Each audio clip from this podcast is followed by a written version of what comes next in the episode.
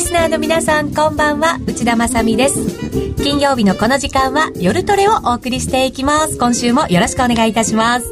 さて今日の夜トレは高山えみりちゃん。はいよろしくお願いします。そして延時なるみちゃん、はい、よろしくお願いします。この二人のリアルトレード中間テストを実施しております、はい、先生は高野康則さん、はいよろしくお願いします。よろしくお願いします。そして先輩トレーダーとして 花子ちゃんにも来ていただいてます。ご無沙汰しております。よろしくお願いいたします。今日は先生と先輩ですよ。予備校の卒業者みたいな。まだ予備校なんだ。予備校なんだ。これからなんですね。まだまだです私も。ねえ、二人は中間テストを無事にクリアできるのかどうなのか。ねこれできなかったらどうなるんでしょうね。えーえそんなネガティブな方から考えます？いやいやいやだってでできるです。できるでしょうから。えなんでそんな、はい、なんか怖くなってきちゃいますよそんなことばっかり言って。る なんかできたらラジオ日経さんが美味しいものをなんかあ本当ですか？っていう説が。そんな話がね。ね。うん。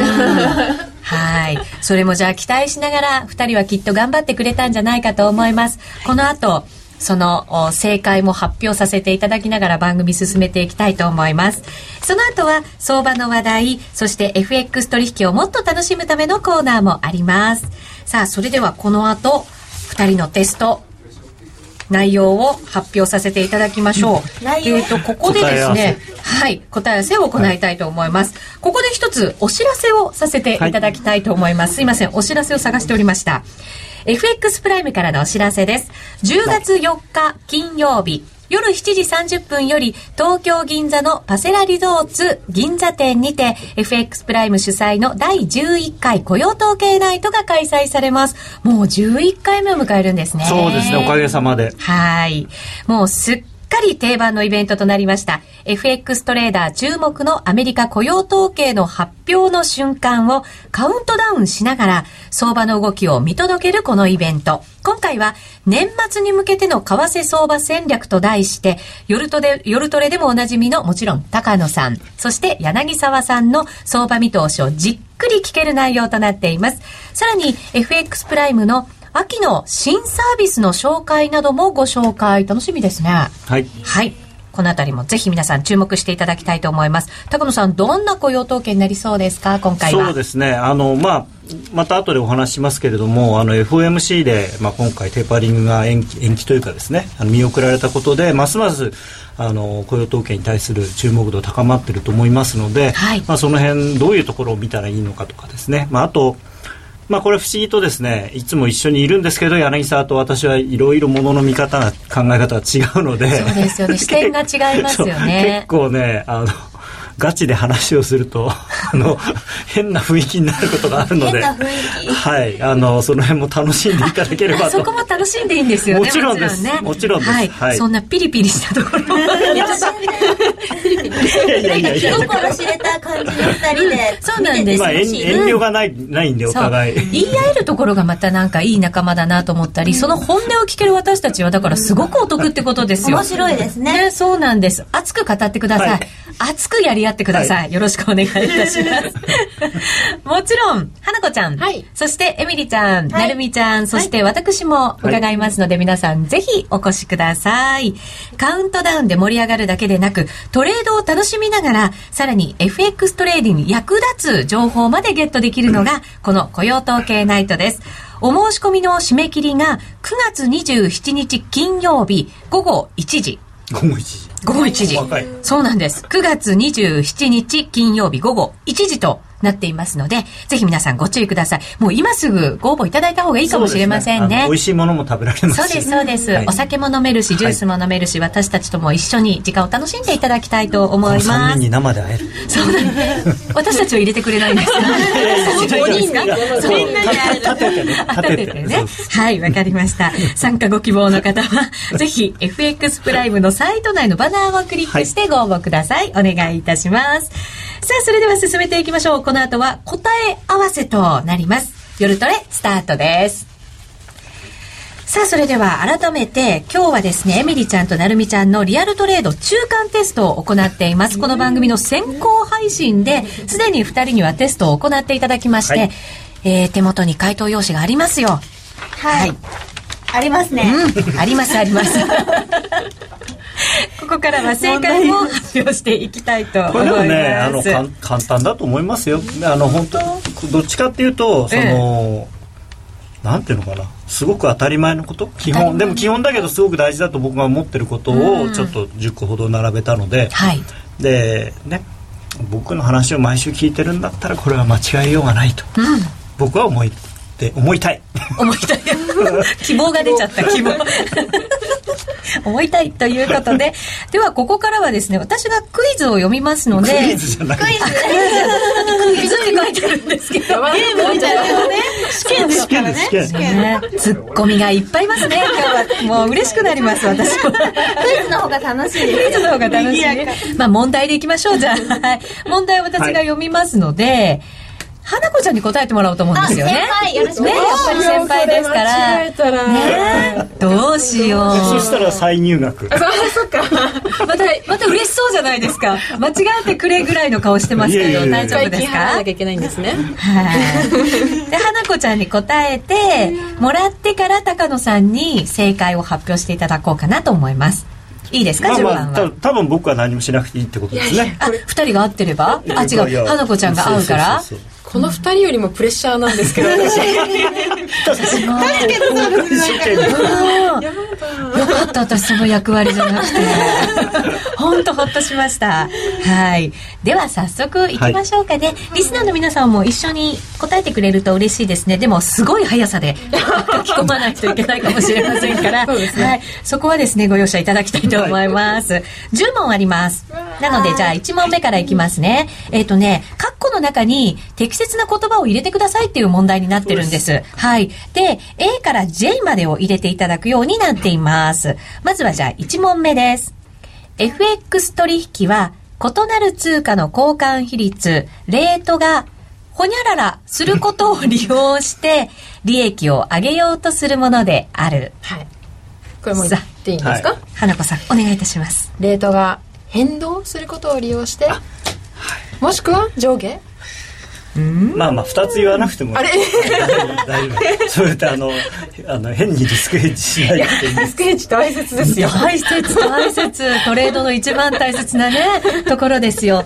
ちらりあまああの正解はその通りで変動、変化、うん、まあ上下っていうのはちょっと子供っぽいんで、まあ、まあ、でも上下だよね、まあまあ、ちゃんと。ね。変動で。はい。さあ、なるみちゃんとエミリちゃんはどうでしたか、はい合ってます。おおよかったよかった。合ってます。まだね1問目だから。はい、序盤です序盤です。そもそもなんですからね。そもそもなんですからね。はい、じゃあ2番に行きますよ。はい。取引を行うには適当に売り買いするのではなく自分なりのほにゃららを作るようにするべきである、先ほど私はまだこれができてないと言ったんですけど自分なりのルールを作るようにするべきである、はいパチパチ美しすぎる答えですね。ガチですよちなみにこれ答えないですよここに、うん、ね本当ないんですよ。これは一回でもね僕のセミナーを見てくれたりした人は多分わかると思います、はい、そうですね、はい、すごく前の回で自分たちのルール作りをやりトレでもやったことがありました、うん、はいルールを書いて私ねいまだに机のところにそのルール貼ってあるんですよ。変わってないんですね。変わってないんです。ちょっとね端のあたりがクリクリンってなって。ちょっと薄汚れてきましたが目標はいつも綺麗です。はい。守れてるかどうかはまあ、想像にお任せしますが、まあね、あの、そのルールの最後に一つね、ルールを守るってそうです、そうなんです。それ入れましたよね、最後に。ルールを守る。そうなんです。それが一番難しい。ね、はい。二人は。エミリちゃんは何て書きました？取引のルール。うん。なるみちゃんは、自分なりのマイルールもしくは取引ルールって書いてます、はい、私ももしくはつけちゃいましたリスクヘッジをね。つけちゃいました。素晴らしい。ここまでのところ2人ともまだ満点です。満点。2問中2問正解。まだあと8問あるんですけどね。はい。じゃあいきたいと思います。はい、はい、3問目です。相場の行方を考える方法を大きく2つに分けると経済状況などを分析するファンダメンタルズ分析と値動きを分析するホニャララ分析に分けられる、うん。これは私の好きな方のテクニカル分析です、はい3問目。テクニカル分析です正解です。自己申告なんですねこれ。まあまあこれもね別に考えるほどのことでもないかなと。これあの自分であのね赤ペンで丸してるのちょっとなんか交換すればよかったどうしようかなと思って。変なこと言っちゃったからまああ。の自己申告ゴルフっぽくていいかなスコアをお互い見合うみたいな大丈夫です。エミリーちゃんも大丈夫でしたか？はい。だってねはい。自分で書いた字見られるの恥ずかしいし。ありますねうん。はい、えー皆さんからも結構コメントいただいたりしてますよ。問題出てるんですね、ユーストリームに。そうです。あのね画面に出させていただいてますのでね、はいえっ、と端から端までの女王様はリスクヘッジなんてしないっていう。エミリちゃんのこと。エミリちゃん。本当。そして小林さんからも「うん楽しいべ」といただきました。あー本当にありがとうございます。ん、そしてね加藤さんでいいのかな。ルールだけでは勝てません、そうですね。はい、えー、そしてそれぐらいかな。はい、はい。うんあ一番の答えにゲッセンさんが切磋琢磨って入れてくれてましたけど切磋琢磨えとが切磋琢磨する確かに私たちが切磋琢磨してる感じがしますけどね。はい、ありがとうございます。皆さんからのコメントも受け付けておりますよ。お待ちしております。さあ、4問目いきましょうか。えっ、とですね、今の、えーテクニカル分析を使った、あー波及させた問題になってますのでね。テクニカル分析の基本は、ほにゃららを使った分析である。これは私の好きなチャートですか、はい チャート分析これなんか私いろいろ考えちゃったんですよね。確かに私もこれちょっと悩みました、うんなんかねもっと細かく考えちゃったり、ちょっとこれ悩んだ、まあそうなんですよね。これは中間テストなんではい。あ、そうかそうか。だからざっくりしたチャートで正解ですね。基本で。正解です。かぶったよ。すごい二人とも自信満々。エミリちゃん。いやいや。そうあ正解です正解。ですなんかでもねこれ当たり前のことをちゃんと分かってないと、僕は後で苦労すると思ってるんで、そうですね。最初が肝心、また基本が肝心。うん直感分析っていうのも第六感っていう。それも大事あですね。の第6巻も大事なんですけど、ええ。それはやっぱりルールがあって第6巻を足すとかねテクニカルがちゃんとできて第6巻を足すんならいいんですけど第6巻だけだと、多分第6巻で勝ててる人はこの番組見てないかなっていう。なんかルールがあってまた経験も積んでで常に相場と向き合いながら働く第六感みたいなのありますよね。チャートなんかはずっと見てるとよく僕チャートがささやいてくるって言いますけど、はいそれは第6巻だと思うんですようね。んでまあ何だってそうじゃないですかやっぱり自分が一生懸命やってることっていうのはそのそれに対してこう感覚が研ぎ澄まされてくるんであの理屈じゃないんだけどこれなんかおかしいっていうのがこう分かるようになるんですよ多分。早くそうなりたいなと思ったり常にそうなってくれないかなと思ったりもねうんしますけど。まだチャートを支えてくれてないです、チャートともっと仲良くしないと。すごい頑張って仲良くしてるのに花子ちゃん。ねトレーダーは厳しい。うん。じゃあ次いきますね。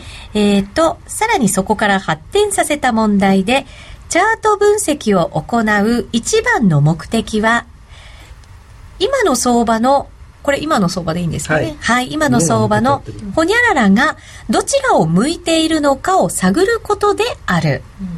これはうん。トレンドですか？はい。ですね。ん？あれ？正解の声は？あ正解です。正解です。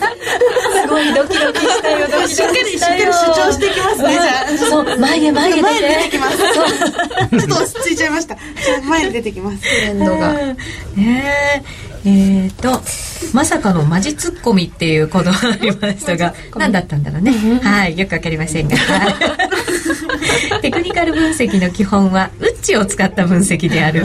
それ役に立ちませんね。っていうかちょっと難しそうですね。難しそうですね。使いこなせない。暴れん坊ってことですかね。どうなんでしょうね。水晶を使った分析もありますよ。オカルトになってでもねそういうのまあねできるんだったらいいなと思うんですけど、ね、それで当たるんだったら最高。一応私はその凡人向けというか自分も含めて凡人だと思ってるんで凡人向けのその解釈の仕方ということで、はい、あの水晶で当たる人はもうどんどん水晶使ってください、えー、高野さん自分が凡人とか言っちゃうんですね。凡人ですよ全然。本当ですか？ジェイドさんが今日もテーパリングがないと予想していた高野さんのドヤ顔が見られそうだって楽しみにしてくれてましたけど。いやだって 前その話はまた後でしますけどね,、ねだってそうしか考えられないじゃないですかね。ちょっとドヤ顔。ちょこっとドヤ顔今お見せしておきました。期待に応えて。まあイエレンだって言ってましたけどね。あまたまた出た。二つ目ドヤ顔。はい。後からたっぷりいただきます。はい。でどこまでいったかな？トレンドまでいった。ありがとうございます。すいません。私がトレンドを見失ったような気がしましたさあ次いきますね。6番はえっ、ー、と、これがチャートだから、はい、チャートを使った分析で、一番大切なのは、定規一本でできるほにゃらら分析である。これは、トレンドライン分析。はい、ん？ですか、はい、はい。ですかね？はい。正解です。終わってきた。これもでもあれですよね。ちょっと問題が優しすぎる定規一本でできるまで書いたらね。でも親切。フィボナッチも定規一本でできますよ。一応いやまあまあ暗算できる人はね。あそうか計算しなきゃいけないんだ掛け算がいるからね。38.2とかね。はい、何でもない。何でもない。試験ぐらいで。何やらごにゃごにゃ話をしてますが。次に進みましょうね。はい。えー、っと次はじゃあ7問目ですね。ポジションを持つ時にはトレンドにほにゃららことが大切である。トレンドに順張りする？ことが大切である？あ、まあ、意味としてはそうです、ね。うん、意味はそっちですか、ね、日本語としてはちょっともう少し。日本語が先生日本語がおかしいって言われた、まあ、僕僕の日本語としてはトレンドに逆らわないっていう。ああもう花子ちゃんの頭の中がなんかこう用語がなんトレーダー用語っていうか、ね、正直すって順番とか出てこないですよ、ま、そう逆らわない逆らわない、ね、なんか沿うとかでも大丈夫ですか、うん、まあ、そういう意味のことであれば、うん、トレンドにでもいいんじゃない？ですかいいと思う。エミリちゃんは？トレンドに私も両方書いてました、じゃあ大丈夫大丈夫二人声を合わせて。正解です。すごいね。双子みたいな。まさかのですみたいな。ユニット。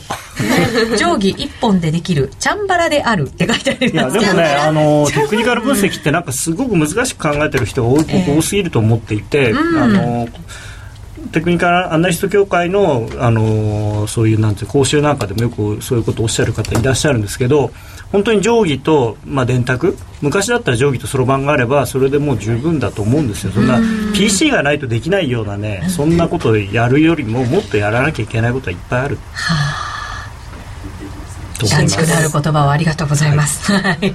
高野さんに相談かなとかね、そういう答えもいっぱい出てますよ。はい。えっ、ー、と、光一さんがテーパリングの話聞きたいということなので、はい、後ほどたっぷりいただきますね。ご期待ください。さあ、じゃあ次行きましょうね。えっ、ー、と、8問目ですね。うんチャートの基本は、ほにゃららチャートであるから、たとえデイトレードをする時でも、必ず見るべきである。うん。これもさっきちょっと出た。出ましたね。出ましたね。冷やしチャート。はい、ピポピポピポピポピポ 何か何かが変わってきた。この辺もだから完全に僕の個人的な趣味なんで、まあ個人的なっていうか僕はそうだと思ってますけどね。僕が信じてることをそのまま問題にしてるので。はい。じゃあ冷やして OK ですね。はい、はい、じゃあ9問目いきますポジションを持ったらほにゃららオーダーを必ず出しておくべきである。これもね高野さんが何十回何百回何万回言ったかわからないぐらいの、うん、私は逆差し値を入れて、損切りオーダーを必ず出しておくべきであるはい、意外と古風な言葉使った。え違うんですか？いやいや正しいんだけど。ストップロス？はい。ストップロスでも OK ですストップロスがまあ僕的には。おしゃれ好みだったと。横文字かどうかって。さっき日本語でなんか違うって言われたのに。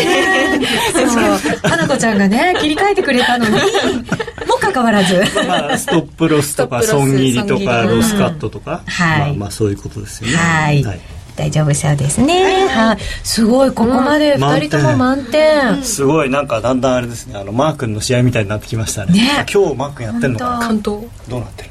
完封、えー、ディレクター今います 廊下にいました。きっともしかしたらねリスナーの方が答えてくれるかもしれませんよ。はい。残すところ1問になりました、はい、すごい順調に来て、あれパーフェクトだったらなんかねえ。叙々苑？焼肉がいい。2人の希望は一応聞いてみようかな。もうちょっといいものにしようもっといいものがあるんですか？エミリちゃん何食べたいですか？うん。まあそういうのはね問題終わってからにまだちょっと気が早かったですね 最後まで気を抜かず、はい、じゃあ早速10問目いっちゃいましょうか。はい、はい、利食いまでの値幅は必ずストップロスの値幅よりもほにゃららするべきである、うん、これは大きくするべきである？広く、はい、大きく大きく。大きく？まあ広くでもいいけど、まあ大きくであるかな。ピンポンピンポン。すごい。正解。全問正解。すごい。すごい。すごいですね。じゃあ今日は番組はこの辺で。これからみんなでなんか食べに行きますか？先生、シャンパンを。お祝いだ。えー、リスナーの皆さんに怒られちゃいそうですけど、お祝いに行ったら、はい、ここでリスナーの皆さんにも一緒にお祝いをしていただくのがね、ね一番二人のためにはいいんじゃないかと思います。おめでとうございます。だって2週間前からね、聞いてましたからね、テストが。でも一番ほっとしてるのは僕かもしれない。ありがとう。もしかしたら花子ちゃんもほっとしてるかもしれない。花子ちゃんも満点。満点だ。やっただから、ちゃんと3人とも一応僕の話を聞いてくれてたんだっていう、はい、涙が出てくる。いい教え子でしたね。自分よかったです。でも今回は本当にあのこれ間違えられたらどうしようっていうあれだったんで、じゃあ次回はもうちょっと平均点70点ぐらいになるような問題を、はい、さらにねレベルアップしていく、はい。2人はでもさらにもっともっとそれよりも早くレベルアップしてくれると思いますので、ね、はい期待してください。さあ100点満点を取ったお二人のトレードは どんなトレードだったのかあれやっぱりねそれを踏まえてのトレード報告も、その基本をちゃんと実践できてれば。はい、そうなんですよ。トレード結果もおのずとついてくると。いうことになるんじゃないかなとちょっとハードルを上げてみましたが。あれ？元気がなくなっちゃった？大丈夫かな？大丈夫かな？はい。順番にじゃあエミリちゃんから。はい、はい、お願いします、はいじゃあこ今週は FOMC が大切だということだったんですけどもあの FOMC がどっちになるかとかあの金融緩和するかしないかみたいなのと、あのどっちがどうなったら 上に上がるのか下がるのかっていうのはちょっと分からなかったので まあ普通にトレンドラインを引いてやりました。でえっと5ドル円で、あの FOMC の発表の前に、えーと、ポジションを持って、えーと、50ピップス取れました。すごい。はい。あのー、まあ正直ああいう大きな発表がある時はポジション持たない方がいいのかなっていうのはあるんだけれども、えーうん、そうなんですか？ただあのーまあそれとは関係なくねチャートであこうだなと思ったらそれをやるのは、はい、まあ僕はその方があのその変にこうこうがこうでこうでって考えて予想してもそれが当たるかどうかっていうのは、まあ、5050なんで、はい、それよりはチャートにするね。七七さんが、はい、えーと、今週はトレンドライン派には難しかったよっていうコメントくださいました。そんな感じでしたか？高野さん。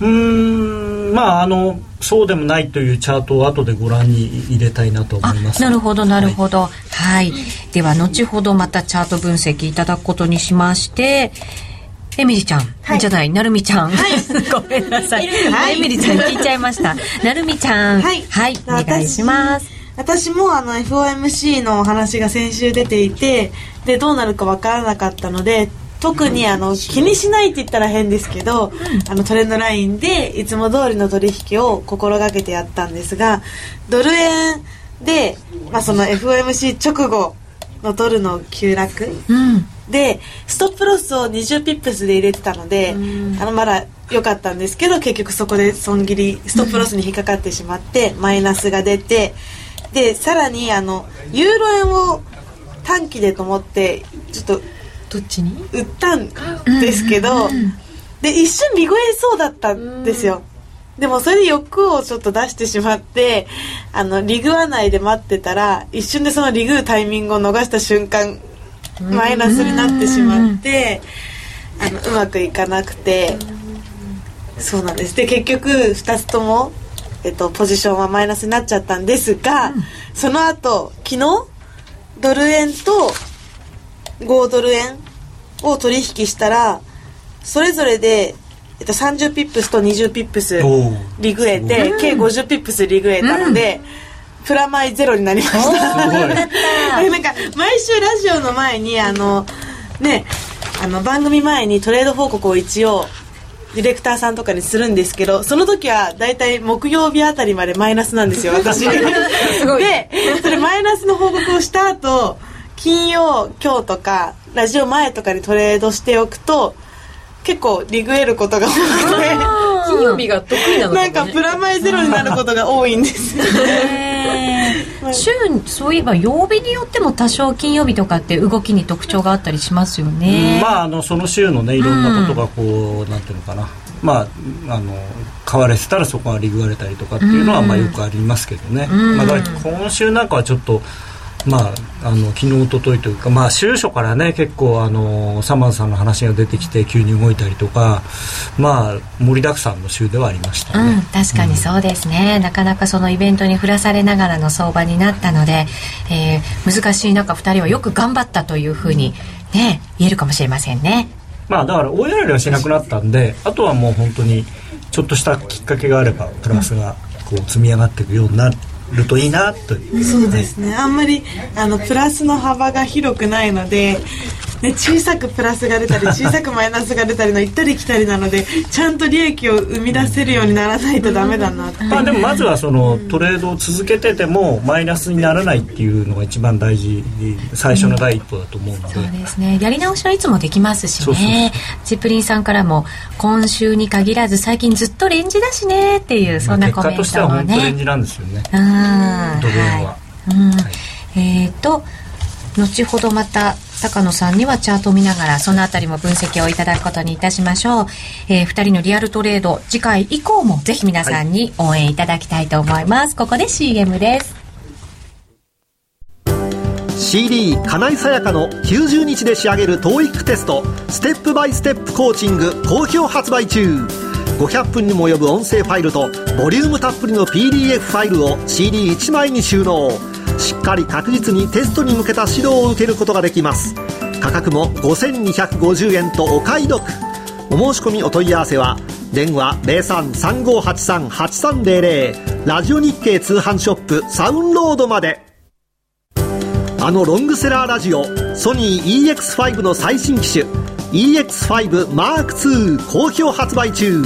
高級感あふれる大型ボディに大音量スピーカーを搭載。短波放送のほか AM、FM を受信可能です。卓上型ラジオ EX5M2AC アダプター付きで税込1万8000円。詳しくは0335838300ラジオ日経通販ショップサウンロードまで。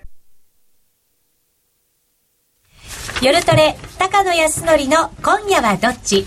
このコーナーは真面目に FX FX プライムの提供でお送りします。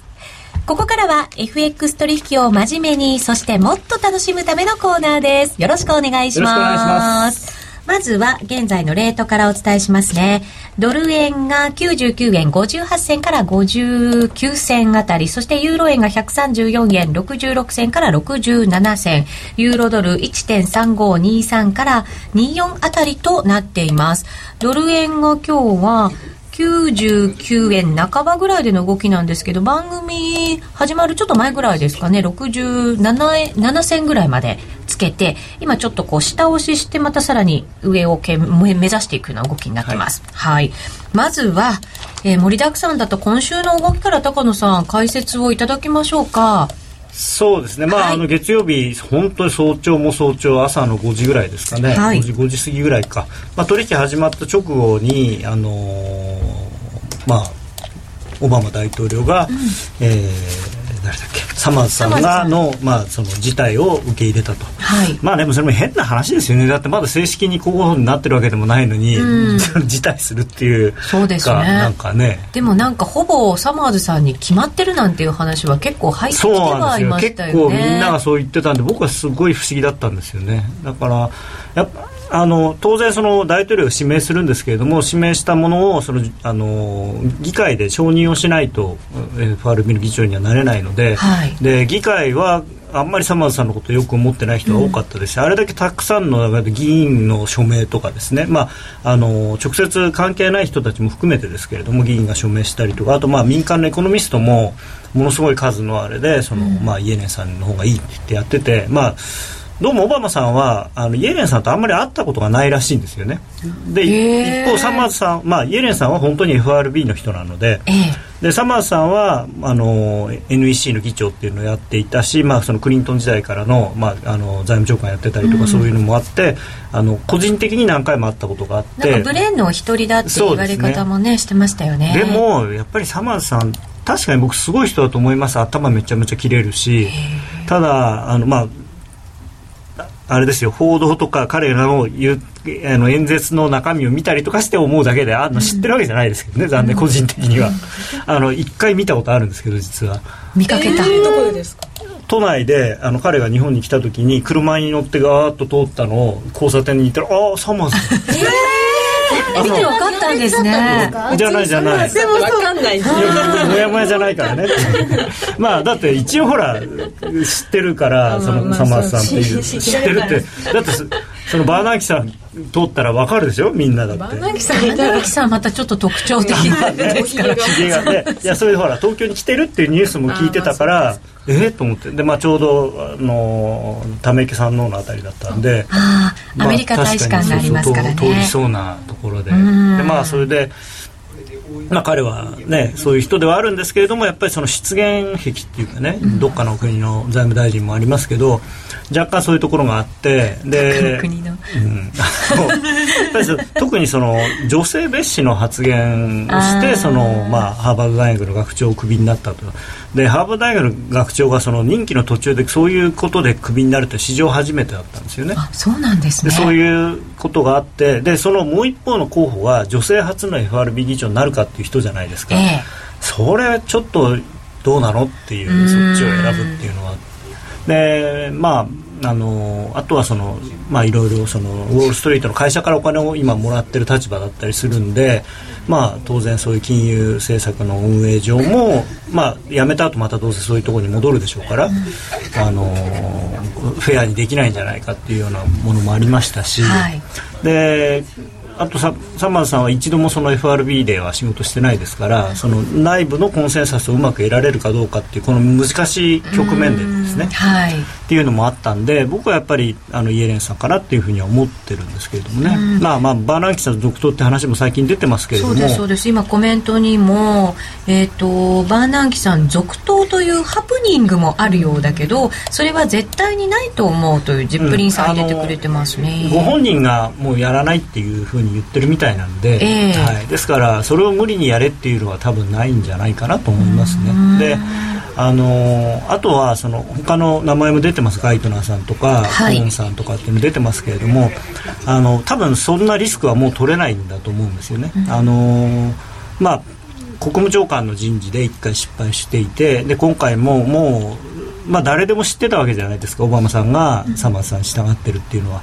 でそれが結局議会の理解まああの一応サマーさんが辞退をしたってことになってますけれども、まあ、一部の報道によるとやっぱりその政府の側から今回はちょっと無理だというふうになったんじゃないかっていう話もありますのでで2回それで失敗してるわけですよね。で今度もう失敗できないんですよ。だからもうみんながあその人だったらどうぞっていうふうにもう本当にすんなりこう行く人じゃないと困るんで、えー、そうなるとその政策の継続性であるとかこれまでの経験それからまあ当然その FRB の中でのそのなんて信任度というかそういうのも含めて、であとはそのまあこれはちょっとプラスアルファおまけの部分であるんですけども女性初っていうのもありますから、はい、まあイエレンさんで僕は99.9%決まりかなとは思ってますけれども、イエレンさんだったら議会はすぐにまあもう通してくれるような状況ではあるんですね、はい、彼女はもうそういう意味ではそういう変な敵がいないっていうかまあ、すごくあのちゃんとした人で、まあでもサマーズさんもね確かにすごい頭いい人であのおじさん2人ノーベル経済学賞取ってますけれども、うん、イエレンさんも旦那さんがノーベル経済学賞取ってるから、すごい。なんかノーベル経済学賞ってそんなにいっぱいもらってる人いるのかしらっていう。いないですよね。その辺に固まってるってことですよね。そうそうそう。だからアメリカのその辺に固まっちゃってるんですよ悔しいですね。ね世界の頭脳みたいな感じになってますね。悔しい、でもサマーズさんになるのとイエレンさんになるのじゃ政策は本当に正反対と言ってもいいような言われ方してますね。でもそれはでもイメージでの問題で実際はそのかなりサマーズさんもあのこう実際に自分がななるかもしれないっていうふうになってから言葉がやっぱ変わっていて、うん、あのーまあ、確かに効果はそんなにあるとは思えないけれどもその害もないというふうにその、まあ、QE のことをですね言ってたんで、まあ、だからそんなに急にやめたりとか、まあ、むしろその急に利上げをしたりとかっていうことは多分なかったんですがただ、イエレンさんはもう本当にバリバリのハト派なので超ハト派っていうぐらいのハト派らしいです、ね、バーナキさん以上にハト派なので、えー、あのまあ、そういう意味では緩和が長引く可能性が強いというのは言えるんですけれどもただもうすでに今あの FRB はそういう方向に舵を今回完全に切りましたんで、ん。あのまあ、そういう意味では急にまたね、まあ、もちろんサマーさんじゃなくてイエレンさんになる可能性が高くなったからそっちに迎えたっていうのはあるのかもしれないですけれども、まあ、あのあとはずっとこの番組でもですねあの雇用統計の会の時も言ったんですけれどもこの数字はひどい数字だと。僕は思ってるんですね。あれはもう本当にあの労働参加率が下がることによって失業率が下がるというパターンなので、はい、あの数字の中身としては本当に良くない、うん、で今月は特に良くなかったのがその労働者数が順減してるんですね、うん、あの今だから失業率良くなったのにあの仕事をできてる人が減っちゃってる、うそういう状態なんで。で諦めてる人がそれ以上に多いから失業率は良くなってるっていうだけで。本当見かけだけですよね。そう。まあもちろんその高齢化なのでアメリカも日本と同じでその自然にその労働参加率が下がるっていうのはあるんですけどね、えー、あのまあ、例えば60歳以上の方がそのパーセンテージが増えていけばその人たちはその労働人口に入らなくなるから、うん、その全人口全体の中の労働参加率っていうのにはから見ると減るんだけどでもそれ以上に減ってるんで、うん、そんなに急にだってそこの部分って人口がまあその働ける人たちが減ってくるからっていうところで減るわけじゃないですもんね。やっぱり異常な状態で減っている。日本と違ってアメリカはやっぱり若い人もいっぱいまだいますし、えー、あと移民とかも多いので。うんあのだから本当にそれは由々しき問題だと思うんですよね、だからで、まあ、そういうのを考えるとその今、まあ、たとえその緩和拡大の縮小にしてもですねあの引き締め方向の動きをするっていうのは、うん、難しいんじゃないかなと僕は思ってたんですよね。だからあのテーパリングないってまあそのなかったから言うわけじゃないですけれども ないっていうふうにずっとまあ、申し上げてはいたんですけれどもそれはその数字を見るとやっぱりそうなんじゃないかなと思ってたんで。で今回ただびっくりしたっていうのはあのバーナンキさんの会見でもそれからあの声明の中でもかなりはっきりその経済指標がその伴ってないということを言ってるんですね。はっきりまたなんか改めて言ってきましたね、はい、改めてっていう本当にすごくはっきり言ったんですよ、えー、だからでちゃんと経済指標を見てっていうことを言ってるんで、うん、そう考えると10月っていうのはもう時間がなさすぎる、うん、で12月にしても果たしてじゃあその今のあのこういうふうに下がってきてる労働参加率がじゃあ上、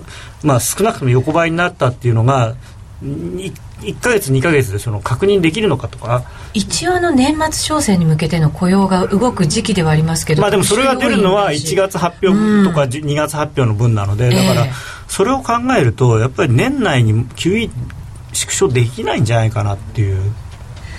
あのーもし、はい、今回なければ、12月にはあるだろう。年内には動くだろうっていうそれは例えば今回のあのバーナンキ議長のあれでもその無理やりそのなんていうか誘導尋問みたいなんで、えー、そのいや年内にその最初の一歩を踏み出すことは可能性はあるというふうに彼に言わせてますけど、うん、でも、えー指標を見てって言うんだったらもうあんまりないですよね回数が残り。失業率だと本当は6.5%ぐらいまでいかないとっていう話も、ね、まあまあそれはもう全然あれの話ですけどね、うん、本当にやめるっていう時の話なので、うん、まだまだそあのそこまではいかないんですけどもあのなんていうのかな。例えば100億ドル減らすっていうのは実際にまあ、その100億ドル分の効果があるんじゃなくて今までずっと買えなく金額850億ドルで維持してたものを750億ドルにするっていうことは実際には多分600億ドルとか500億ドルにするぐらいのあのインパクトがあるんですよ、うん、あこれから減るんだっていうふうに明確に方向性が変わるわけですからだからそこはですねその金額の大小でどうにかなるということじゃなくてやっぱりやるかやらないかの話なんですよね。だからかなりハードルは自分で高くしたと思います。しかも今回これだけやるよやるよやるよって言っといてやらなかったわけですから、はい、それをじゃああやっぱりやるっていう時には明確にその彼らが言ってるようにその、まあ、特に雇用統計ですよね、それが、えー、いい方向に動いてきたっていうことがはっきりして、まあ、あとはえー、債務上限の問題がほんきちんとクリアになってそれから、はい、えー、まあ、そうですね。雇用統計と債務上限の問題。まあ、あとは財政の問題、うん、まあ、その辺がクリアにならないとなかなかできない。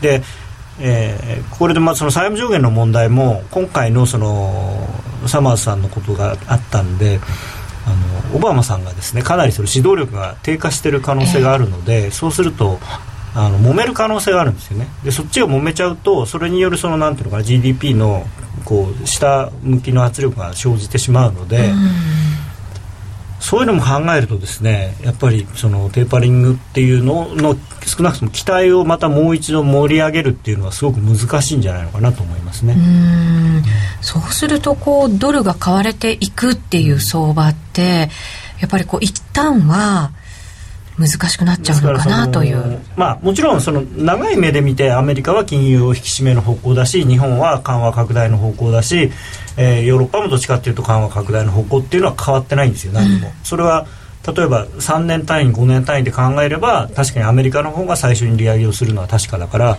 そういう意味では変わらないんですけれどもただそっちにあそろそろもういよいよ行くんじゃないかと思ってたのがぐんとこう距離が伸びちゃったんでうん、で今回あの FRB のあ FOMC のメンバーの経済予測もすごく下方修正されてましたし、はい、で金利の予想もすごくあの下がっていたので。ですから、まあ、そういうのを考えてもですねあのそのシナリオでのドル買いっていうのはちょっと遠のいたかなと、うん、ただ僕円売りは続くと思ってますけど、はい、うん2人もだからそんな中でのトレードになったわけで、うん、結構大変だったんじゃないですか？まあまあ今の話はよくわかんないと思うけそこまでは考えてなかった、はい、きっと花子ちゃんは考えてたと思うんだけど。私は相変わらずファンダメンタルズ分析はあの苦手なんですけど。でもやっぱテクニカルだけだと、そういう大きく動く時ってきっかけってないつもなんかファンダメンタルズだったりするので、まあ、そういうのはちゃんと見ていかないといけないなって思います、ね、まあ、そうそうあのテクニカルはどこまで動くのかとかっていうのは分かるんですけれども、まあ、どっちに動きそうかとかただその動き出すにはなんかそのなやっぱり材料が出て、うん、こうよし行けっていうのはこうあるんですよね。でそれはそういうファンダメンタルズとかそういうことのニュースなんかが多いんでそのそれは見といた方が多分いいんですよ、なんか先週ぐらいからあの経済指標もチェックするようになりました、ただね正直その予想がいくつとかっていうよりも何時にの何月何日の何時に大事なのが出るぞっていうのが分かってることのが大事でそれでそれでもし下がったらどの辺まで下がりそうなのかとか下がってそこでここで跳ね返ったら結構戻るだろうとかっていうのを想像する想像というか想定。がねあの時間とこう発表することは分かるんですけどそれでどうなるかまではまだ予想ができないのでまあどうなるかっていうかそれがきっかけで、まあ、3つしかない。だから動かないのか上がるか下がるかだからで動かなかったらどうなるのかなとか下がったらどうなるのかなどこまでいくのかなっていう。そこでちょっとあのイフダンをしようでやっておきたいんですけど私としては。でもまだちょっと難しいなと今回そのチャートがなかなかワークしなかったっていうようなあの書き込みもさっきあったんですけど、はい、ちょっとこのチャートを見てもらいたいんですよね、はい。ユーストリーム画面切り替えていきます、はい、ちなみに高野さん何のチャートですか？これドル円の4時間足の一目均衡表なんですけど、はい、まあこれ一目はおまけでこのトレンドライン私の命であるトレンドラインを見ていただくと出てますか？出てます進めていただいて大丈夫です。こっちまで出てない本当です。大丈夫です。原ちゃんこれ、はい、ね見てよここ。見てよ。ここのここでここでドーンとあのこれが FOMC で下がったところなんだけれどもそれでこのまあひげはあるんだけれども、ほぼねまあ線の引き方で微妙に実態出る場合もあるけれどもとにかくここでちゃんと止まるちゃんとこういうところで下げ止まって、そうするとここで陽線が出た時に、あこれ戻るかもねっていうふうにチャートを見てる人なら素直にね材料がどうこうじゃなくてドーンと下がってあのサポートラインにぶつかって跳ね返ったわけだからここは買う価値あるよね。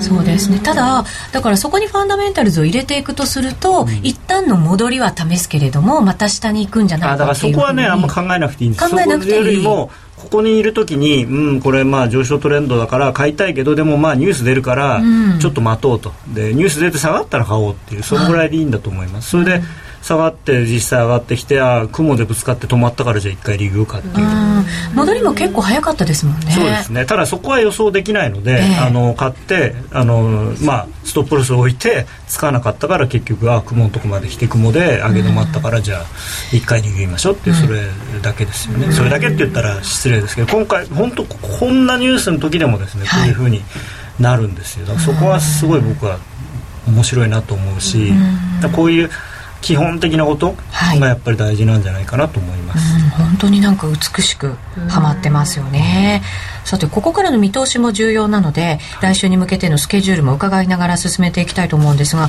まずドイツの選挙があるんですよね。そうなんです。これがねあのそういう意味では今週末はユーロ絡みのポジションはちょっと縮めといた方がいいかなと思います。なるほど。多分すごい2人がメモを始めました。多分なんですけど あの今の大方の見方では、まあ、現状と同じ政権が維持されてメルケルさんがそのままっていうことなんですけれども、えー、一応リスクとしてはその SPD があのかなり今の野党が票を伸ばして、うん、その大連立になるんじゃないかっていう。で大連立になるとちょっとユーロにやっぱマイナスなんですね。っていうのはそのそ今の野党はなんその南欧諸国に対するいろんななんていうんですかね援助援助って言ったら失礼なのかな、まあ、そういう資金提供であるとか、はい、それからまあユーロ絡みのそういうまあえー、ユーロ共同祭とか、まあ、それはメルケルさんも反対してますけれども、うん、そういうものに対して、えー、これまで以上にはっきりノーって言ってるところなので。そうか、うん、そうするとギリシャとかその他の国々へのまたそのお金がまたこう出づらくなっていく、まあまあ、最終的に出すにしてもなんかいろいろなんか条件つけたりとかっていう可能性が出てくる、メルケルさんとしてはすごくやりにくくなるので。えーやっぱなんだかんだ言って今のユーロを支えているのはメルケルさんなので、そのメルケルさんの今今と同じ程度の自由度が維持されるっていうのは今と同じ枠組みでっていうことなので。で多分ほとんどこれもそのテーパリングの話と同じでもうまあ、今のままだろうっていうことにほぼ話がなってしまってるのでもしそうじゃなかった時のマイナスが大きいのと、はい、そうなったとしてもそんなにユーロが大きく変われるっていうことはないので、うん、これはだからリスクリワードとして上がる可能性はあんまないんだけどもしかしたら下がっちゃうかもしれない。ただだからって言ってショートにするような話はもちろんないんですよ。あの選挙の結果は、まあ、多分その通りになるんで。だから、まあ、ちょっとポジション減らすっていうのが一番いいのかなまあ、一応こう気をつけておいた方がいいよねっていう、ね、ただこれはもうすごくヨーロッパっていうかユーロの、まあ、近未来の将来に対して非常に重要な選挙なので、はい、まあぱりもう本当に今メルケルさん頼りだと思うんですよねヨーロッパは。そうです。オーストラリアも政権が変わって、うん、オーストラリアもしっかりまあしてるわけですよね、まあ、それに選挙が、関わったかどうかっていうのはちょっとよく分かりませんけど。あんまりあそこはまああのー日本にとってはどちらかというとフェーバーなのかなと思いますけどね、今の政権の方が。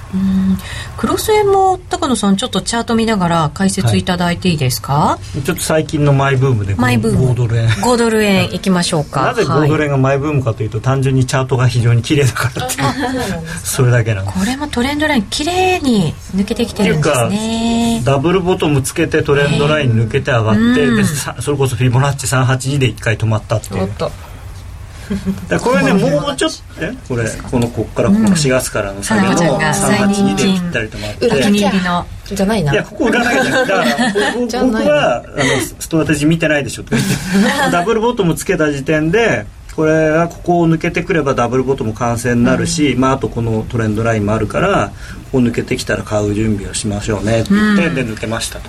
で5382のとこであここで半分利食いましょうでできたらここまで下がってくれたらその半分を買い直せたんだけど。ここまでというのがそのフィボナッチのところですね。じゃなくてネックライン。ネックラインでいいんですか、うん、はい。このこのダブルトップ、はい、あダブルボトムになったところの真ん中の真ん中のネックライン。はい、そここの辺まで下がってくればこのここで半分売った分もう一回買ってっていうふうにできたんですけど、えー、まあ、残念ながらここまで下がってないんでその半分売ったままにはなってるんですが。買いの勢いがその分強いんでしょうかね、うん、まあでもね本当転換線できれいにこうサポートされて上がってきてるんで、えー、まあこの95円の90ぐらいまで多分上がるとは思うんですけどね半値とこまでは。半値ぐらいまで、はい、半値ぐらいまで来たらやっぱりもう一回その時のまああのこういうふうな感じになれば半分もう一回リグっちゃってもいいですけど、うん、まあ、そのまますっと抜ければもちろんねこの98円台っていうのも出てくるそういう面も出てくるんで。5ドルってつい最近まで利下げ期待が高いとか言われてたような気がしたんですけどいつの間になんでこんな上がっちゃったんですか？いやあの売られすぎたから。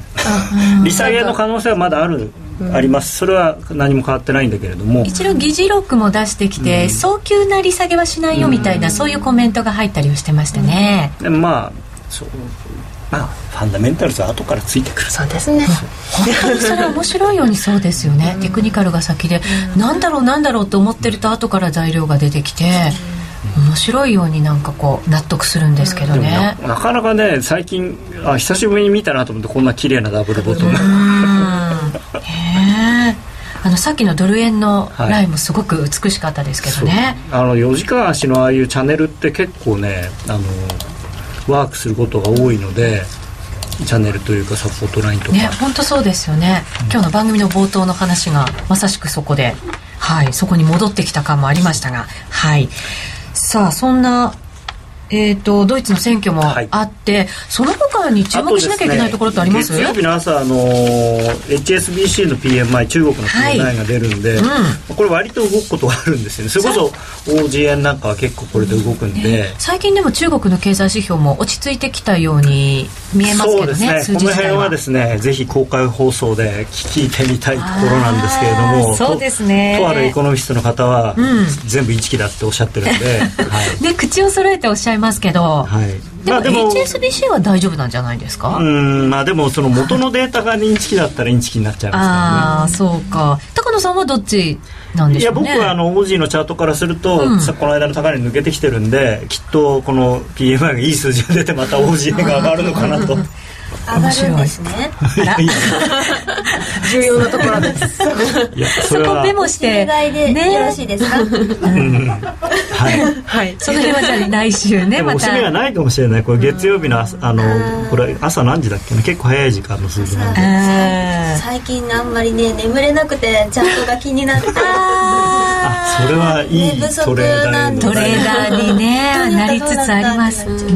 私もだから必ずあの枕元にスマホは置いて寝る直前までチャート見ちゃうんですよ、ね、で起きてすぐまた見るみたいな。それであのパソコンの方に行ってもう一回確かめるっていうね。チャート付けです本当そんな毎日でございます。リスナーの皆さんも一緒じゃないかなと思いたいんですけどね、まあ、あとはアメリカの GDP ぐらいですかね、はい、まあ、あとまあ個人消費、えー、個人所得個人消費それからミシガンと、まあ、この辺で、まあ、テーパリングの話がいろいろ言われるんでしょうけど、はい、あのそんなに2か月3か月で今月これだけ期待させておいてあの引っ込めたものを出してくるほどの、うん改善っていうのは、うん、っていうことだと思う。んで、まあ、まずとにかくその財政問題が人を段落しないと話始まらないんで、はい、はい、たっぷりお話をいただきましたが最後に高野さんにいつも通り聞きます。それ聞くんですか？そうです。今夜ももちろん聞きます。高野さん今夜はどっち？って今言われてもなって。ぶつくさ言ってますけどスパンスパン言ってください。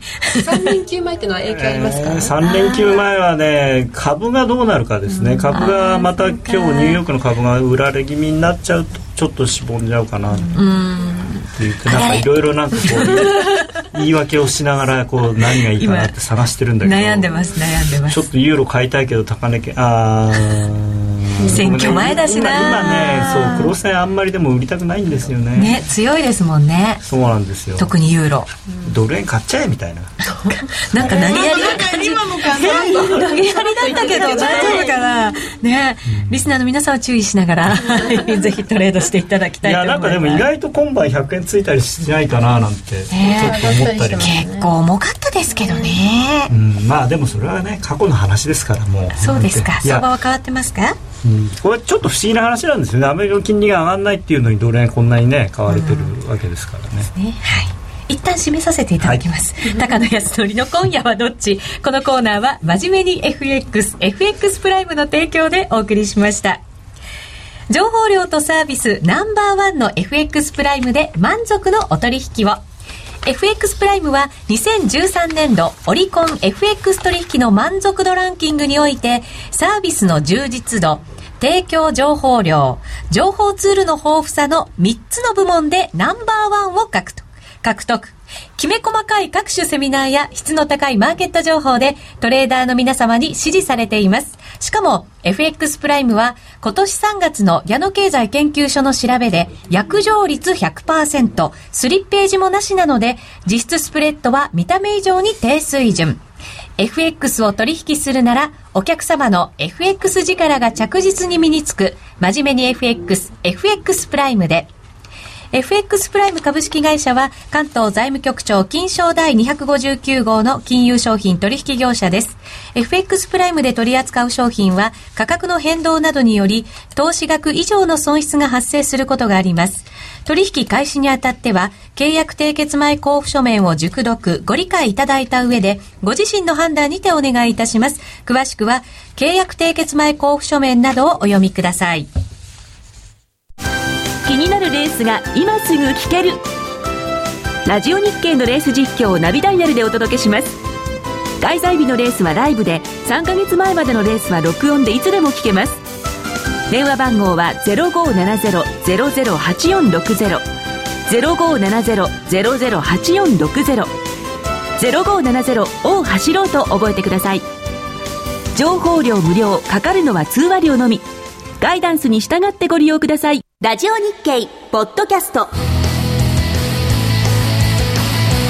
過去に放送した番組の一部やポッドキャスト限定の番組を iPod などの MP3 プレイヤーでいつでもどこでもお聞きいただけます。詳しくはラジオ日経ホームページの右上にあるポッドキャストのアイコンからアクセス。ラジオ日経。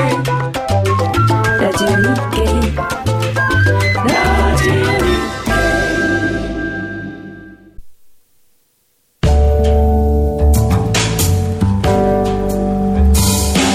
ここで夜トレからイベント開催の発表です。9月27日金曜日夜9時より東京赤坂のラジオ日経にて公開放送イベントを実施します。今回のイベントは題して夜のトレード大会議リターンズ1。アベノミクスは日本経済を再生するのか、そしてマーケット大胆予測をテーマにお送りいたします。